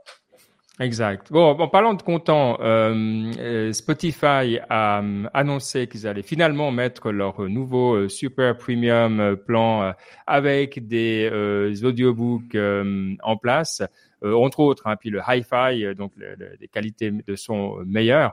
Donc Mike, là je me retourne de nouveau vers toi parce que toi tu es euh, aussi euh, voilà le spécialiste de Spotify oui. euh, chez oui. nous. Est-ce que tu vois ça arriver? Tu as, souvent dit hein, que tu aimerais tout avoir à un endroit, et, etc. Donc est-ce que tu trépignes Tu vois une Alors chance, du hi-fi, je m'en fous complètement parce que j'estime que de toute façon, euh, tu vois, je pense qu'on devient limité par ses propres euh, écouteurs. Donc, euh, je pense pas que, voilà, à part si en écoutant avec un certain type d'auditoire, je sois transcendé par la musique, mais souvent on l'écoute aussi sur des haut-parleurs qui sont pas incroyables. Donc, je, je c'est pas quelque chose qui m'importe bien qu'il y ait encore une meilleure, un meilleur son, même si je pense qu'il y a certains artistes qui me diront, Mike, tu te trompes, c'est important et tout ça, voilà. Après, l'audiobook, ça c'est clair. Euh, je, dirais déjà d'un use case les enfants. Euh, vous seriez étonné, moi j'utilise beaucoup Spotify, hein, aussi pour les histoires des enfants, mais on l'utilise tout seul. Et le peu de, de contenu vraiment de qualité qu'il y a, et aussi hmm. c'est très court, c'est trop. Puis au bout d'un moment, tu les as tous faits, quoi. Donc tu es, un peu embêté. Donc c'est vrai qu'avoir des audiobooks, euh, notamment dans la catégorie enfant, me, me plairait. Maintenant, je pense que la, le grand challenge est que, bah voilà, ils ont 20 ans d'avance, hein, Audible. Et ça fait 20 ans qu'ils créent du contenu. Tu vois, euh, souvenez-vous euh, quand vous allez sur Audible pour ceux qui sont membres et puis vous voyez ouais Audible avec un petit signe exclusif, c'est-à-dire c'est eux qui ont produit, c'est eux qui ont fait ben euh, voilà la Warner Bros du du du, podcast, du, du de l'audiobook. Donc ils ont un contenu, une librairie énorme. Donc ça voilà, même si tu trouves aussi certains contenus sur sur Apple. donc je, je, je demande à voir, mais serais-je prêt à payer un peu plus? Oui. Est-ce que ça aurait un impact sur le fait que je paye Audible? Oui surtout. Mais la, la, la, la, chose se fera sur le contenu. Spotify a toujours été très bon dans le contenu et puis arriver à élargir les choses. On l'a vu aussi dans le podcast. Hein. Moi, j'utilise. Il n'y a pas un podcast que je, je trouve aujourd'hui ou très très rarement euh, qui n'est pas euh, qui n'est pas sur euh, Spotify. Donc euh, pour moi, il y a, y, a, y a pas de problème. Donc je, je suis plutôt content et je mettrais bien 5 francs. Comme ça, j'éviterai mon abonnement Audible. Ok. Mm. Bon, il y a un truc. Ouais, bah, tu voulais ajouter là-dessus euh, quelque chose, euh, Baptiste Ouais, je voulais ajouter que j'ai enfin, ce que je me demande aussi avec les audiobooks, c'est à quel point as besoin d'une ils ont besoin d'une collection exhaustive, tu vois. Le, enfin, je sais pas vous comment vous faites, mais genre en général, moi, je regarde, j'ai un livre, je veux l'écouter ou le lire, je vais voir s'il est sur Audible, s'il est pas sur Audible, bah, en général, je, je, le prends en version, euh, enfin, oui. en, version à lire, mais je me dis pas, ah bah, je vais prendre un livre parce qu'il est sur Audible, tu vois. Ouais, et, euh, et si c'est effectivement que si la majorité des gens mmh. ils sont comme j'ai du mal à voir l'offre de Spotify être un succès parce que juste avoir un catalogue exhaustif, c'est super dur. Tu vois, ce qu'on disait, Audible, ils produisent des livres eux-mêmes. Mm -hmm. Les makers du livre, à mon avis, ils sont très chiants à deal with. Surtout avoir dans un abonnement, ça c'est encore pire. Donc ça, j'ai du mal. Par contre, ce que je me dis, c'est qu'il y a beaucoup de gens en fait, ils sont pas comme ça. Tu vois, tu vois, si tu lis par exemple de la fantasy plus ce genre de ce type de truc, ben, en fait, tu, tu vas juste voir, tu vas te balader sur Spotify, tu vas voir un truc qui a l'air bien, et tu, tu vas le prendre. Et donc peut-être qu'en effet, ça pourrait marcher vous savez ce que je vois comme on t'entendait parler, ce que je pense, c'est que c'est vrai que Audible, c'est incroyable dans le monde anglophone. Quand je parle à des gens qui parlent l'italien, le français et d'autres langues, ils sont pas si subjugués de, de ça par l'offre d'Audible. Donc peut-être l'angle que peut prendre Spotify, étant un, un, un, endroit européen, c'est de prendre cet angle. Et peut-être les, les sociétés de production de livres françaises, d'édition française, hein, qui sont très euh, puissantes, vont peut-être plus faire confiance à Spotify qu'à Amazon et vont plus euh, vouloir investir dans le contenu parce que maintenant, c'est vrai qu'il n'y a pas beaucoup, toujours les, les, les, audiobooks en anglais, en français. En, en, anglais, je dois dire presque tout le temps. Allez, à 80, voire 90%. Euh, Mais en France, c'est beaucoup moins le cas. Donc peut-être qu'il y a un angle à jouer euh, en termes de régionalisme, euh, notamment européen. Ouais. Peut-être la dernière chose à propos de Spotify qui est aussi intéressante, c'est que donc le, vous savez, ça fait des années maintenant, ils essaient de se lancer dans les dans les podcasts parce que ça fait des meilleures marches, soi-disant que le que la musique. Globalement, pour l'instant, ça n'a pas trop marché, même si les gens ils écoutent des podcasts sur Audible, ça leur fait euh, sur euh, Spotify, ça leur fait pas beaucoup de sous. Enfin, je sais pas si vous avez un peu suivi cette histoire-là. Et, euh, et donc maintenant, ils sont en train un peu de changer de course, et notamment dans le dans ceux qui produisent eux-mêmes, ils vont plus en faire des exclusivités parce qu'ils ont vu que ça ça marchait pas et que les gens restaient pas chez Spotify. Et donc euh, le, je suis curieux de voir comment est-ce que ça ça va euh, ça va évoluer. Ouais. Ok. Euh, en parlant de plateforme et autres, j'ai quand même envie de partager un petit peu mon, mon, mon, mon vague à l'âme, mon mal-être. Euh, parce que comme beaucoup de gens, à un moment, euh, avec la dégradation du contenu dans Twitter, je me suis dit, bon, bah, je vais aller voir ailleurs. Euh, et bah, voilà, je suis parti chez Reddit et je me suis créé mes petits trucs avec la, les communautés d'échecs et les différents machins. Et tout ça pour arriver maintenant à cette espèce d'énorme euh, euh, révolte des créateurs de contenu. Euh, je sais sincèrement, et là c'est juste l'avis de quelqu'un qui a envie d'avoir du contenu. Je comprends qu'il y a un truc philosophique derrière, mais c'est je sais plus où aller. Je crois que je je je je sais simplement plus où aller quoi. Euh, donc je sais pas si vous avez ça aussi. Je crois qu'on en a un peu parlé, mais ça devient franchement déprimant. Et c'est vrai que le le, ce user generated, il, me fatigue avant même d'avoir commencé, quoi. Euh, On va, euh, je sais pas. J'ai envie de revenir à des, des, publications en fait. J'ai envie de revenir à des gens donc, pour qui c'est le métier que je peux payer, qui vont pas m'emmerder avec leur. Je suis désolé. Je, je, je suis sûr qu'il y a des gens qui ont des bonnes idées dans ces trucs de, de Reddit, mais c'est pas pour ça que je suis là. Je m'en fous. Je m'en fous. Euh, à un moment, faut le dire, quoi. Euh, c'est des batailles, voilà. Qui, c'est comme sur Twitter, il y a des batailles. Je m'en fous et il y en a trop, quoi. Donc, je sais pas si vous en êtes aussi là ou si c'est juste que je me fais des drames. Euh, moi, personnellement, j'utilise pas Reddit. Je l'utilise de temps en temps quand je tombe en, en, en, faisant des Google Search sur quelque chose qui me lie à Reddit. Là, j'y vais. Mais je suis pas un, un natural user de Reddit. Je devrais, hein, peut-être pour les news tech et tout ça, mais je le fais pas. Il y a des super communautés, ouais. Ouais, il y a une très belle communauté avec des, des bons trucs. Maintenant, le fait de faire payer son API, pour moi, c'est tellement évident. Je veux dire, ce combat-là que j'ai vu avec avec euh, Twitter ou avec d'autres, au fait où ils voulaient monétiser. vous vous souvenez, euh, il y avait ce combat avec Twitter où il y avait plein d'apps qui s'étaient créées, et puis après ils ont voulu créer l'app unique de Twitter, et puis voilà, les, les autres sont mortes, ou euh, il y en a très peu qui existent. Je, je comprends, hein, parce que après tout, ils doivent un peu monétiser quelque chose. Mais c'est vrai que quand quand ton argent c'est les autres utilisateurs, ils veulent entrer en bourse, surtout, ben, tu dois nettoyer ça. Oui, oui, mais je dis quand quand ton ton core business c'est ce que les autres génèrent, comme Wikipédia, ben voilà, il faut pas, il faut être évident que si tu tout d'un coup veux les faire payer, il y aura un backlash. Donc euh, ouais, c'est un peu un business model euh, difficile à gérer parce qu'en fait, tu es dépendant de ta user base, un peu comme Wikipédia là, finalement. Si tout d'un coup tu faisais payer Wikipédia ou tu faisais payer, il y aurait peut-être un énorme backlash et les gens arrêteraient de le mettre à jour et ça, ça perdrait son sens. Donc euh, ouais, mais à part que dans le cas de Wikipédia, c'est du contenu, alors je sais pas quel point original, mais en tout cas édité, etc. Alors sincèrement, les communautés dans lesquelles je suis, l'énormissime euh, majorité de du contenu, c'est des liens vers autre chose, avec des commentaires. Donc, à un moment, c'est ça où tu te dis, il faut, faut aussi se remettre dans, dans ce qui est réaliste. Toi, t'es pas euh, dans des, des trucs d'auteur. Ou... Il y a une curation qui est incroyable et ça, vraiment, je respecte et je comprends qu'il y a un boulot et je comprends que t'as pas envie d'être modérateur. Mais à la limite, t'as pas envie d'être modérateur. Arrête, quoi. Arrête, c'est pas grave. C'est social media, on s'en fout à la fin.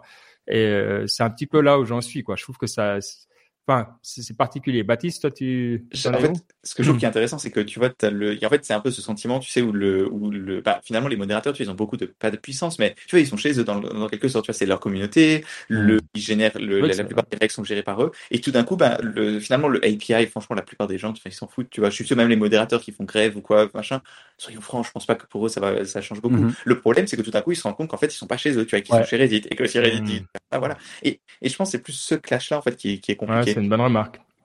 Maintenant, ouais, il faut bien sûr Parce qu'ils se disent, s'il y a l'API, qu'est-ce qu'ils pourraient faire d'autre c'est plus ce combat-là en se disant qu'est-ce qui va arriver plutôt parce que je me disais l'API il faut être plutôt gros. Puis il me semblait pas que les modérateurs bon ils l'utilisaient forcément. Ouais, ah, mais ils ont et, et, et Reddit enfin ils ont raison de le faire je veux dire 100% bien sûr qu'il faut qu'ils fassent payer l'API mais le, le, la communication est pas bonne et aussi je dois dire ça c'est vraiment le truc que je comprends pas c'est que le CEO il fait une, une interview où il dit ah mais ce truc on s'en fout ça va passer cette grève enfin je veux dire c'est le, le, empathie zéro quoi. One on one ne pas le faire. Et, et tu vois en plus c'est un gars ça fait c'est c'est fondateur tu vois ça fait des années qu'il est là il devrait savoir comment ça marche quand même. Enfin c'est ça j'ai du mal à comprendre franchement. Il est peut-être aussi fou que sa communauté.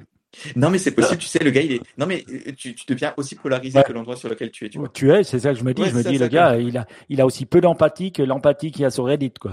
mais, mais en fait, il faut qu'on, il faut des sociétés qui soient pas américaines. Euh, en gros, c'est ça. C'est tellement polarisé, tout est tellement. Euh, euh T'es obligé de choisir ton camp dans tout ce que tu fais. Le moins de trucs que t'achètes, c'est une trahison. à un moment, c'est vrai que c'est ça, quoi. Tu dis ah, mais mm. si t'es contre ça, t'es, t'es, t'es, soit un néo-fasciste, soit un woke. Tu dis. Eh, moi, je suis moi, je voulais juste savoir les résultats du tournoi d'échecs. Hein. Je veux dire, je me demandais pas. Enfin, bref, quoi. Donc, euh, je pense qu'on est assez d'accord. Et c'est peut-être la vision européenne pour nous. On est, c'est vrai qu'on regarde ça un peu, euh, waouh, quoi. Bon, intéressant. En tout cas, voilà. Si vous avez d'autres opinions et que vous êtes vous-même modérateur, que, venez nous rejoindre dans notre groupe Signal. Hein. vous, savez comment faire. Envoyez un petit mot euh, info at niptech.com. On vous envoie le lien ou euh, voilà sur Twitter parce qu'on y est encore de temps en temps. Et puis, dites-nous ce que vous en pensez. ça, c'est un endroit, voilà, une communauté saine, où on a plaisir, où il y a des bonnes infos, où c'est cool. Donc euh, voilà. Ou vous pouvez nous rejoindre sur r slash tech qui existe. Je ne sais pas tout, mais ça existe. Ah, sérieux? Non, mais grève. Il y a 19 personnes dedans. Et grève. Jusqu'au bout. Oui, on a dû le faire. Mais je pense que c'est une des vieilles communautés, hein, parce que je suis sûr qu'on l'a fait euh, au, tout au début de NipTech. Euh, donc, cool de l'avoir retrouvé. Il y a 9 ans. Tous les, la plupart, c'est il y a 9 Ah ouais, attends, je vais voir si une vidéo il y a 9 ans. What is Dogecoin? Ah, ouais, Ah. déjà à l'époque. On aurait pu être des milliardaires. On aurait pu. Ah oui. Ah oui, Peut-être qu'on l'est. On ne sait pas en fait. On ne sait pas. de Dogecoin gratuit. Comment est-ce que vous pensez qu'on a réussi à, à garder Niptech gratuit toutes ces années? Ah, En Dogecoin. Bref. Euh, voilà. Est-ce qu'il y a encore une nouvelle ou l'autre? Parce qu'on en a quelques-unes qui restent et qui. Moi, une euh, petite. Alors. Qui a utilisé le bouton Edit sur WhatsApp depuis Je- que c'est sorti J'ai même pas vu qu'il y avait ce truc, quoi. Bah, à part que tu l'as mis dans le groupe, donc j'ai vu là, mais j'ai même pas fait. Ouais, pas utilisé. Ah ben moi, tu vois, je je, je, je, ma- Toi, je- tu fais que des messages vocaux, arrête. Ah non, non, non. Des fois, je t'en- je t'envoie quand même des petits, petits liens. C'est vrai que WhatsApp, je suis un, je dois être un des power users, de, les 5% les plus. Moi, j'ai ton prolifiques. salut Ben, salut Baptiste. Euh, je l'ai, je l'ai exactement, je sais exactement le message que tu as. Donc, euh, Mais euh, écoute, il faut updater votre WhatsApp et puis vous pouvez éditer. Franchement, moi qui suis pas le meilleur du monde en faute d'orthographe, en orthographe française, des fois je rajoute des S ou j'en oublie.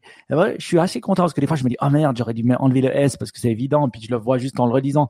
Et ça, ça m'aide. Et, et je trouve que c'est super. Et le petit edit button, c'est super sympa. Euh, et donc je suis, je suis assez content. Il faut juste euh, updater, euh, euh, updater votre euh, votre WhatsApp. Et donc euh, moi, moi, je trouve c'est c'est une fonctionnalité toute bête, mais je pense que ça a eu un énorme impact sur beaucoup de users qui ne le savent pas encore. Mm. Mais voilà. Moi, je veux qu'ils ajoutent un edit button à Teams. C'est tellement nul. Il y en, il y a un, il y en a un dans les, les chats. Ok, moi, enfin, je sais pas. Là Ah oui, non, moi je dis pas dans le chat, j'ai encore édité aujourd'hui quelque chose Ah. parce que moi je fais plein de fautes d'orthographe, Ah ouais, donc non. euh, j'édite, tu vois, parce que je me dis ah, ils ont peut-être pas vu. Ou, Je euh, pense que c'est le gentil admin qui a désactivé ça chez nous. Ouais, il a dû désactiver parce que alors dans le Teams, dans le travail du Teams, ça je sais pas, dans le Teams lui-même, mais dans le chat, ça je suis sûr que Ah, c'est non, possible. Ok. Et ça, c'est pour parler je de suis modérateur du, je suis modérateur de notre euh, Reddit, effectivement. Alors en plus tu tu le savais pas. Et vous, User- savez- vous avez vu aussi, la- le, euh, je sais pas si on en a parlé la dernière fois, mais je crois pas. Vous avez vu que maintenant Teams offre la possibilité de faire le- le- la traduction automatique dans les langages différents? Et moi, bah, des fois, je parle à, à- à- à- à des, euh, à des gens en Chine et eux ils parlent pas l'anglais et moi je parle pas le chinois. Et je vous dis, j'ai toujours besoin d'un traducteur. Donc je vous promets, la prochaine fois que je fais ça, ben en fait c'est assez simple. Tu tu mets tu mets les sous-titres. Donc tu as ton t'as ton Teams euh, ton Teams call, tu mets tes sous-titres et lui il peut choisir euh, quand il parle que ça fasse les sous-titres en chinois et moi quand je parle que ça fasse les sous-titres en anglais. Quand il parle et voilà. Et, et Ouais. franchement c'est assez incroyable. J'ai testé, hein. j'ai testé avec euh, avec des collègues comme ça, avec une discussion comme on a maintenant. Franchement c'était à 95%, 95% juste. Et c'était hallucinant et je me suis dit waouh je me réjouis parce que moi ça c'est assez game changer hein, de pouvoir parler Ah ouais. et de pouvoir comprendre ce que la personne me dit sans traduction.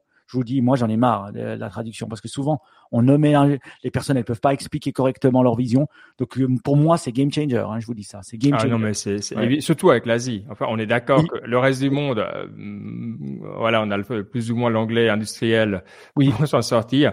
Mais c'est clair qu'avec l'Asie, moi, je je ne verrais pas Non, aller. euh, Je vous dirais même même chez nous, on- euh, la langue est français en Suisse, mais c'est vrai qu'on on travaille avec d'autres sites qui parlent l'anglais. Et c'est vrai qu'il y a des teams maintenant qui sont rapprochés, puis ils ont tendance à vouloir parler l'anglais, mais personne ne le parle bien. Donc le fait d'avoir le team Ouais. qui peut lire, ben voilà, dans sa langue natale, le, le euh, même qui n'est pas l'anglais, euh, ce que les autres disent, c'est- quand même quelque chose que on est en train de tester et qui, qui peut vraiment faire évoluer les choses. Ce qui, ce Bravo. qui va être intéressant, c'est de voir comment les langues vont s'adapter à ça. Parce qu'évidemment, il y a des choses qui sont qui se traduisent mal, il y a de l'humour qui se traduit mal, et tu vas de, toi, toi, de toute manière avoir quelque chose à- tu vas aplatir un peu, je sais pas comment le dire, ta langue, toi, pour que Ouais. ça soit bien traduit. On va apprendre à parler quelque chose de, de, de traduisible pour qu'il n'y ait pas, toi, de, de lost in translation, de, de, de problèmes, de, toi, euh, parce que DeepL et les autres, ils n'arriveront jamais à être parfaits, toi, de tout ce qui est un petit peu sarcastique Ouais, mais et tu, tout ça, ça tu passe sais, j'étais étonné. Donc, euh, de la traduction, tu vois, dans ma langue, quand je parlais comme ça, même des euh, trois petits points, et de la manière dont euh, il arrivait vraiment à faire des sous-titres cohérents. Et Ah là, tu le sûr, vois quand tu le fais, et tu, tu mets les sous-titres dans ta langue pour commencer, pour voir si ça marche. Et franchement, j'étais vraiment étonné du, euh, de la- du, du bon fonctionnement. non, mais pour les trucs un peu formels, ça va être ex- extraordinaire, quoi. Ouais, d'accord. D'ailleurs, je, je suis surpris qu'on l'avait pas encore fait. Je me demande comment ça se fait parce que c'est vrai que j'ai encore des trucs avec des pays d'Asie où tout le monde souffre tellement l'anglais est, est affreux, mais de toutes parts. Hein. Et tu dis, mais finalement, on devrait faire ça. C'est vrai. Bon, allez, au premier d'entre nous qui le fait euh, vraiment euh, de manière un peu systématique, euh, Ou si vous l'avez déjà fait, dites-nous parce que c'est, c'est, je comprends pas pourquoi c'est pas le cas. C'est juste.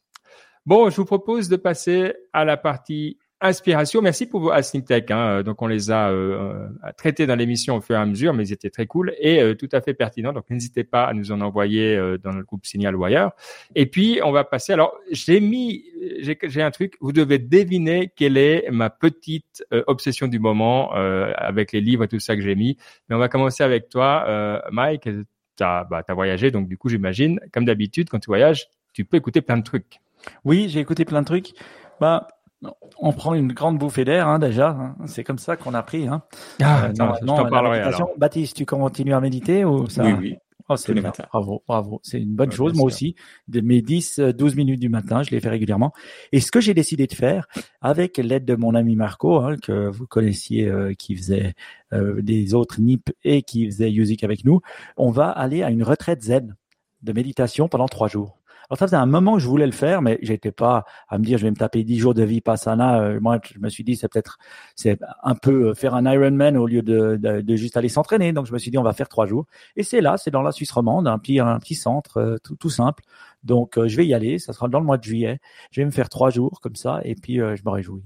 vendredi, ça commencera vendredi soir, ça finit le dimanche, et je, et je me réjouis. J'ai jamais fait à part à, à, travers des apps ou des choses comme ça ou des gens que j'écoute, j'ai jamais vraiment appris à méditer. Je l'ai jamais fait pendant longtemps, donc euh, longtemps pour moi, hein, qui, qui, qui, va être beaucoup plus longtemps que je l'ai jamais fait. Donc je me réjouis. Un peu zen, hein, j'imagine un maître zen me taper dessus avec une baguette. On verra si c'est ça. Et ma posture va devoir être belle, mais euh, je me réjouis, en tout cas, euh, de commencer à vraiment faire une petite retraite de méditation. Bon, bah excellent. Écoute, ça m'amène peut-être à, je vais vous parler de, de, de deux, deux livres, un podcast et une app qui vont toutes dans le même sens. Euh, donc le premier, c'est Breath, The New Science of a Lost, Lost Art. C'est de Nestor James, donc euh, sur la respiration. Le deuxième, il s'appelle The Oxygen Advantage, hmm. d'un euh, Néerlandais dont j'ai oublié le nom. Euh, donc c'est ces deux bouquins évidemment sur la respiration. Le podcast est Breathcast qui euh, parle de, avec plein de gens qui font la méthode Wim Hof ou justement les, les méthodes euh, des, liées au livre que je viens de, de traiter, en particulier des Oxygen euh, Advantage. Euh, et il y a une app qui permet de vraiment faire toutes sortes de respirations différentes qui s'appelle Prana Breath, où on peut hmm. voilà faire des 10 minutes, des sessions de, de respiration et autres. Et au final, pourquoi je l'ai fait, c'est parce que je ai commencé à avoir marre de, de la méditation. Euh, et je me dis, mais finalement, même dans la méditation, j'ai l'impression qu'il y a du bruit, quoi. Ces méditations guidées, euh, je me dis, mais finalement, moi, je veux plus que la respiration, quoi. Euh, je comprends, il y a d'autres trucs, il y a d'autres euh, éléments, mais j'ai eu envie de séparer les deux. Et j'ai mon plaisir à être uniquement dans la respiration, sans rien d'autre, sans les objectifs, sans les machins, sans les blablas, sans les pompons, sans les. Alors, je reviendrai peut-être, mais je trouve ça hyper intéressant. Et franchement, si vous avez envie juste d'une introduction à qu'est-ce que c'est la respiration, tout ça, le premier breath, euh, il est excellent. C'est une histoire. C'est plus un truc à l'américaine. Il raconte, il fait des expériences. C'est assez cool. Euh, ça permet d'aller explorer plein de différents mondes euh, s'il si, nous intéresse.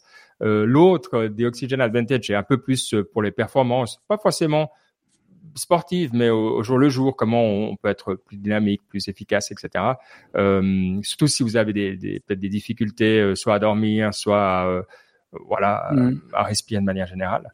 Et, et donc, il y a plein d'expériences. Je vous, je vous recommande de cette app aussi parce que c'est hyper intéressant de voir les différents types de respiration, l'effet qu'elles ont sur nous. Soit elles nous calment, soit elles nous énergisent, elles nous font tourner la tête, etc. Donc, voilà, la version payante permet de mettre nos propres euh, façons de faire. Je sais 4 francs par année ou 11 francs euh, pour toute la vie. Donc ça vaut la peine. Moi, je l'ai prise pour toute la vie et euh, c'est déjà amplement amorti. C'est hyper cool. mais vraiment, c'est intéressant. Première chose, c'est que visiblement ces grandes inspirations, c'est pas une très bonne idée en fait si tu veux te calmer. Mhm. Il faut le faire. En fait, l'idée c'est que tu ne devrais jamais entendre la respiration si tu écoutes ces, ces gens. Mhm. Mais par contre, c'est vrai toujours avoir des respirations amples et lentes. Donc, euh, mais ça, je suis d'accord. C'est intéressant. Pour avoir lu pas mal de trucs sur les yogis, ils eh appellent ça pranayam, pranayam. Et il faut faire attention hein, quand on respire euh, violemment et puis qu'on prend des grandes bouffées d'air, parce qu'il y a des gens qui peuvent le faire et ça peut avoir des effets négatifs sur nous hein, euh, de, de, le faire n'importe comment. Donc, ils disent toujours de le faire avec des gens et puis d'avoir une espèce de coach et puis de le faire étape par étape, parce que il faut, oui, respirer, mais pas n'importe comment. Voilà. Exact. Bon, c'est tout un univers en tout cas, et puis voilà, vous pouvez choisir parmi les podcasts et machin les trucs. Mais euh, si vous voulez euh, faire quelque chose pendant l'été, vous concentrer euh, dans les bouchons ou ailleurs ou sur la plage ou pendant que vous faites du sport, franchement, je recommande. C'est un rabbit hole que j'explore avec avec beaucoup de joie et d'intérêt. Donc voilà, peut-être que ça va parler à l'un ou l'autre ou l'une ou l'autre d'entre vous. Bref. Tu as aussi, euh, enfin, il y a plusieurs trucs que tu as mis. Tu as mis une personnalité, tiens, euh, ça c'est rare, c'est une rubrique qu'on n'a pas tout le temps. Ouais, c'est une rubrique qu'on n'a pas tout le temps parce que je suis allé à, une conférence sur les HR à Genève, HR Geneva, je crois que ça s'appelait, c'était vraiment cool. Et sur les ressources humaines, où il y avait tous les responsables ressources humaines et franchement, c'était bien d'entendre. Et j'ai entendu une femme que je connaissais pas, ah, vraisemblablement, il y a beaucoup de gens qui la connaissent parce qu'à chaque fois que je lis son nom, ils disent ah oui c'est elle. Alors voilà, elle s'appelle Julia de Funès et c'est la petite fille de euh, de, de, de Funès, oui le, le connu. Et, euh, et, et elle, elle est euh, philosophe et conférencière et je trouvais qu'elle elle abordait le monde actuel avec une sensibilité qui faisait du sens. C'est-à-dire, elle n'était pas une philosophe un peu euh, vieille rombière ou vieux rombier, hein, parce que c'est souvent des hommes euh, de euh, qui ont 70 ans et plus, qui nous racontent, euh, qui ont fait des gros livres poussiéreux qu'on n'arrive pas à lire. Mais c'était cette philosophe moderne qui t'appelle, qui, qui te, te, fait sens du monde dans lequel tu vis de manière simple et, euh, et cohérent et, qui parle avec les mots que toi tu utilises.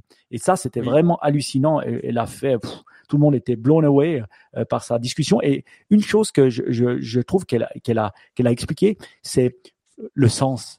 C'est pourquoi est-ce que notre société, euh, pourquoi est-ce que les gens manquent de sens actuellement? Et elle l'expliquait tout simplement, de manière philosophiquement, mais historiquement, en disant que avant le sens était, venait par les grandes structures il venait hmm. par l'Église, il venait par l'État, il venait par euh, notre famille ou notre, notre culture dans laquelle on, on vivait. Et maintenant, bah ça, ça a beaucoup moins d'impact et c'est beaucoup moins présent. À cause de ça, les gens doivent rechercher du sens par eux-mêmes, de manière individuelle. Avant, le sens leur était donné par les structures dans lesquelles ils étaient. Et à cause de cette recherche individuelle du sens, ben, on se dit toujours que les gens, ils sont, ils ont perdu leur repère. Ben, ils ont perdu leur repère parce qu'ils doivent les chercher par eux-mêmes. Tu me diras qui cherche trouve mais je trouvais vraiment une explication pour une fois cohérente de dire ah ouais non il y a une perte de chance parce que c'est les réseaux sociaux parce que si je trouvais que c'était une explication qui faisait sens de pourquoi euh, basée sur des faits historiques sur pourquoi ben, en fait que tout le monde est en train de chercher un sens de manière individuelle et c'est pour ça qu'il y a cette espèce de un peu de, recherche, même au niveau du travail, hein, euh, de recherche de sens. Et elle dit carrément, c'est pas à l'entreprise de donner du sens au travail aux gens. C'est pas aux entreprises de faire ça. C'est pas hmm. possible d'ailleurs. Parce que si on essaye de avoir un chief happiness officer, on rendra jamais les gens heureux parce que c'est à eux-mêmes d'être heureux. Tu dois mettre le paradigme, tu dois construire la pyramide pour qu'ils puissent y arriver ou leur donner les éléments. Mais la, être heureux ou pas, c'est à eux de l'être euh, par eux-mêmes. Voilà. Donc je trouvais intéressant, elle utilisait des bons mots. J'ai pas lu son livre, mais franchement, si vous tapez euh, quelques podcasts et tout, vous l'entendez parler, elle est top. Julia de Finesse. Ok, excellent, très bien. Et encore euh, oui. deux podcasts et, euh, et, un truc sur C8. Attends, oui. voilà, un petit un petit podcast. C'est pas moi qui ai mis Acquired. Je pense que c'est ah c'est moi tu, tu pourras la parler. Un petit podcast qui euh, que, j'ai entendu, un, un, gars qui s'appelle Laurent Jouvet, euh, qui est un ancien prêtre bénédictin, qui parle de Maître Eckhart, Meister Eckhart, qui était un, un, une personne éclairée du 14e ou 13e siècle, 1200, donc 13e siècle, et un Allemand, et qui a beaucoup, beaucoup marqué euh, sa génération, mais surtout qui marque beaucoup par ses écrits et par sa manière de, de, de nous expliquer la vie à travers ses écrits, qui est assez incroyable. Il est des fois compliqué à lire, mais lui, il l'explique de manière incroyable et c'est un mystique, comme on les appelle, euh, du, Moyen Âge, qui est vraiment assez excellent. Et je vous encourage à regarder ce, podcast qui est sur YouTube, euh, où euh, ben voilà, il parle et il explique la vie de cet homme, et puis pourquoi, comment, et puis qu'est-ce que, pourquoi c'était si concret, pourquoi ça nous parle aujourd'hui. Et donc, euh, moi qui connaissais pour avoir lu les citations de, de Maître Eckhart, là, ça m'a vraiment bien éclairé. Alors, je me suis pas dit que j'allais lire son livre parce qu'il a plus de 1200 pages. J'ai pas envie de me taper tous les sermons, mais en tout cas, c'était un bon podcast. Donc ça, c'était cool. Et un autre magazine, un mag qui s'appelle euh, le mag qui fait du bien. Et donc, c'est une, c'est, une femme que j'ai entendue sur un podcast que j'ai trouvé vraiment bien. Et, euh, c'est, un, c'est, un, c'est un podcast qui parle un peu de tout qui parlent de, de, de yoga, qui parlent de, de, bien-être, qui parlent de nouvelles méthodes de, de, médecine et de choses comme ça. Et pour une fois, quelque chose quand on regarde à la télé qui est pas négatif, qui est pas plein de haine et qui est pas euh, con comme un balai. Et je me suis dit, waouh, ça fait plaisir. En plus, je crois que c'est Canal Plus qui le fait, mais c'est accessible aussi sur YouTube. Donc, vous pouvez le regarder. Je me suis dit, waouh, bravo. En plus, la personne, elle a l'air top. Euh, et je l'ai écouté sur deux, trois podcasts. Elle est vraiment excellente. Donc, euh, voilà, un petit, un petit, est-ce que c'est la télévision? Est-ce que c'est YouTube? Est-ce que c'est du euh, voilà On sait plus. Mais en tout cas, c'est cool. Voilà, le mag qui vous fait du bien. Ok, intéressant. Alors, je, je m'attendais pas à ça, mais on va, on va, on va regarder.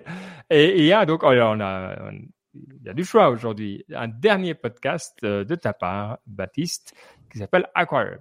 Ouais, un peu plus euh, terre à terre. Disons, genre, je parlais avec un ami ce, week-end et, euh, et écoute, c'est trop bien. C'est, en fait, c'est, c'est assez facile. C'est un podcast où chaque euh, épisode, c'est sur, il parle de l'histoire d'une entreprise et, euh, et, voilà, ils font un peu l'historique, d'où est-ce qu'elle est venue et tout. Et c'est vachement bien. Enfin, en tout cas, j'ai écouté un épisode sur euh, Lockheed Martin, donc ceux qui font les, mmh. les, fighter jets aux, US, et un autre sur euh, le, le groupe LVMH. Et c'est, alors, ils, choisissent bien aussi les entreprises, mais c'est des trucs qui, avec, tu vois, un peu des rebondissements et tout. C'est vraiment, c'est vachement bien. C'est, les, les animateurs sont bien. Tu sais, c'est le bon niveau entre, c'est pas, c'est pas une courte histoire, mais il y a quand même, tu vois, c'est assez, comment dire, ça a l'air d'être assez sourcé, donc c'est vraiment, vraiment pas mal. Ça s'écoute super bien. Donc voilà, un truc, j'avais besoin d'un, chercher quelque chose d'un peu plus léger que, d'autres podcasts, donc vraiment excellent. Et, euh, et voilà, genre juste simple et, efficace, tout ce qu'on aime.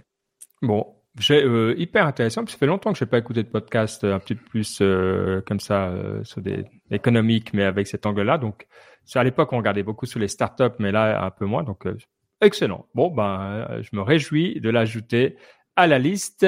Et il nous manque encore une citation, évidemment, pour conclure euh, ce podcast en beauté. Alors, Mike, qu'as-tu choisi parmi tout ce que tu nous as cité Attention, pour une fois coutume, euh, une fois n'est pas coutume, je vais avoir une citation en français. Et à messieurs, je sais lire en français et je vais le faire.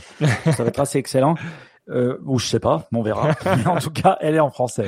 Elle va ben, être tu, tu, as pas besoin de la lire, on y va comme ça elle dit la chose suivante. Plutôt que de maudire les ténèbres, allumons une lumière, si petite soit-elle. Oh. Confucius. Ah bah ça c'est voilà, ça c'est de la belle quote. Ah, ça c'est la quote qu'on pourrait mettre dans tous les bureaux du monde. Euh, elle est claire, elle est facile, elle est belle et elle est tellement vraie. Oui. Euh, et je pense qu'on est tous coupables de ne pas le faire de temps en temps. Donc, euh... Et c'est vrai, j'ai écouté quelqu'un qui parlait sur la positivité. Alors voilà, c'est un peu cliché des fois, mais je me dis souvent, ben, tu vois, étant donné que les ténèbres ou la négativité, elle, se répand beaucoup plus vite euh, que, la positivité ou les choses positives, bah tu vois, le fait d'allumer une petite lumière, c'est déjà un début. voilà, même si on voit un peu trop les ténèbres, on allume une petite lumière et puis après, bon voilà, ça grandit, ça grandit, ça grandit. Et je trouve que voilà, c'est, on peut l'utiliser par plein, pour plein de choses voilà, euh, justement à cette conférence, j'entendais une personne qui dit, ouais, moi, ce qui a changé ma manière de voir un peu le côté positif, c'est à chaque fois que je critique quelqu'un, ouais, parce qu'il m'a coupé la route, parce que je dois, je dois automatiquement dire une chose positive sur l'événement ou la personne qui me l'a fait. Tu vois, pour remettre, euh, ben voilà, on va dire la balance, la balance des, euh, des, du mouvement. Et ça, je trouvais bien comme petit type. Donc la prochaine fois que vous usurlez, vous qui m'écoutez dans la voiture ou dans le métro à Paris, et que quelqu'un vient de vous, vous marcher sur le pied, essayez de trouver un truc positif à cette personne au lieu d'insulter. Quand, quand le, votre ordinateur reboot au milieu d'un truc que vous êtes en train de d'écrire. Et que vous êtes en train de blâmer le service IT qui donne, faites son mieux tous les jours pour vous sauver les hackers et sauver de toutes les ténèbres qui, qui, qui euh, du, du, dark web. Ben voilà. Exact. Qui, qui se battent contre mille dragons. Exact c'est clair. bon, mais en tout cas, c'est une bien belle citation et euh, bah voilà, on se réjouit de la mettre en pratique. On se réjouit également de vous retrouver. À question à tout le monde, euh, est-ce que vous êtes là dans deux semaines ou est-ce qu'on est-ce qu'on est parti euh, en mode vacances? Non, moi je suis là. moi je suis là. Bon, bah alors du coup, on se revoit dans deux semaines. Profitez bien, il fait beau, il fait chaud, on a l'énergie, c'est magnifique. À bientôt et merci d'avoir été avec nous. Ciao. Ciao, ciao.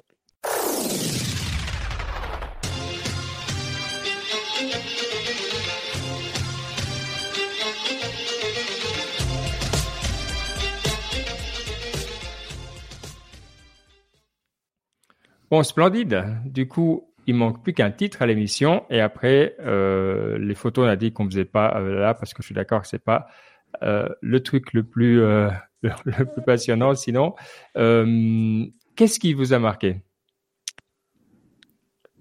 J'allais dire mau- maudire hermano, mais c'est pas bien de- d'utiliser le mot. Sais, je voulais faire les deux. c'est pas bien. Ah, mais on pourrait mettre Agrippa dedans. Parce qu'Agrippa, c'est déjà cryptique. Ouais. Les gens qui connaissent, ils connaissent. Agrippe-toi. Je pourrais mettre. Euh, Viva Agrippa. Comme ça, on fait le petit clin d'œil, euh, Pas mal. le Pas double mal. petit clin d'œil. Ouais, j'aime bien, moi. Vendu, c'est mieux qu'un AI. Tu réfléchis plus vite. Bon, bah, c'est beau. Et Ça puis, rondement mené. Ouais, c'est magnifique. Euh, bon, moi, je me réjouis. Donc, parce que je suis en vacances à partir de la fin du mois. Ah, cool. T'as combien? Deux semaines? Euh, non, euh, je dois utiliser un peu mon contingent. Donc, j'ai trois semaines Ah, super. pour égratiner le, mon contingent de vacances. Euh, comme ça, après, j'ai moins à en prendre le reste de l'année. Ah, c'est top. Donc, ouais, c'est cool. Ça Et puis tu bien. vas rester là ou tu vas partir? Je vais faire un peu les deux, mais je vais, non, je vais rester dans le coin, mais après, je vais être pas mal sur le, en route. Mais en Suisse, j'aime, franchement, l'été en Suisse, Oui. je sais pas pour vous, mais moi, le lac, le matin, une marche, l'après-midi au lac, après tranquille, sincèrement, c'est bon, quoi. Rien, rien besoin d'autre. C'est, et on peut le faire n'importe où, hein, de- dans toutes les villes. À Zurich, c'est le même truc, je pense. Mhm. Euh, voilà. Donc, euh, c'est, j'adore, j'adore l'été ici, quoi. Oui, c'est euh, vrai. C'est beau l'été ici. Ah, Mhm. c'est beau. Bon, on espère que c'est beau pour Toi, tout t'as pas le droit de prendre des vacances, Baptiste, puisque tu viens Si, de commencer. si, si, Pendant tes trois mois, t'as le droit. Ah, J'ai ouais. déjà pris euh, cinq semaines. Ah oui, ouais, c'est ça. Normal, quoi. Mais c'est oui, génération euh, Gen Z. Ouais, les, les Gen Z, ils nous moi, offrent, on pas besoin de vacances. bosser pendant trois mois et ils nous payent. Parce qu'ils sont tellement heureux de nous, de nous avoir. Allez, les clichés. Et l'image, on l'a fait comment? On l'a fait en On la fera après, je- en postant, je, je ferai un truc sur Tally parce que c'est juste, c'est pas très radiophonique, soyons francs. De commenter une image. euh, Comment avoir une image. En tout cas, je voulais remercier tout le monde qui était dans la chatroom. Hein. Euh, Stepman91, Guillaume. En tout cas, merci d'être là. C'est toujours cool de vous voir. Et puis, euh, de vous voir, c'est Jérôme aussi. Euh, et puis, ouais. Donc, c'est cool. Merci de participer. Et puis, euh, et puis euh, de, de nous donner deux, trois insights. hmm. C'est beau. Et puis respirer. Non, écoutez ce truc de, de respiration, c'est hallucinant. Moi, je, me- je Alors, vois, mais Qu'est-ce que tu proposes de faire? Là pour le podcast, pour commencer euh, non. Alors là, faut la faire après. Euh, euh, je commencerai par le livre Breathe parce qu'il est, euh, c'est vraiment une bonne Ok. introduction. Et puis après, euh, Et sur Audible. ouais. Ok. sur Audible, Ouais, je ouais. connais. Ok. Franchement, franchement, c'est bien. Et puis après, euh, on pourra s'échanger nos, euh, nos, euh, nos différents trucs. Là, j'en ai plein. Attends, je vous le montre là. C'est plein, de Oh trucs. C'est hyper bien. J'adore les petits graphiques, c'est assez. euh, Ouais. C'est moi, c'est vrai que- pour dormir, là, on fait tous les soirs avec Caroline. Ah ouais? C'est euh, Le 4, 7, 8, Ganimard. ça s'appelle. Et c'est Oui, euh, 4, 7, 8. Ouais. 4, 4, 7, 8, voilà. Ouais. Après, Moi, il y a je faisais Box, il y a plein, 4, plein de trucs. Euh, je faisais euh, 4, 4, 8. 4, 4, 8 aussi, tu fais. 4, 4, 8. Mais c'est ça, après, tu peux 4, trouver tu euh, vraiment 8, ton. redescend.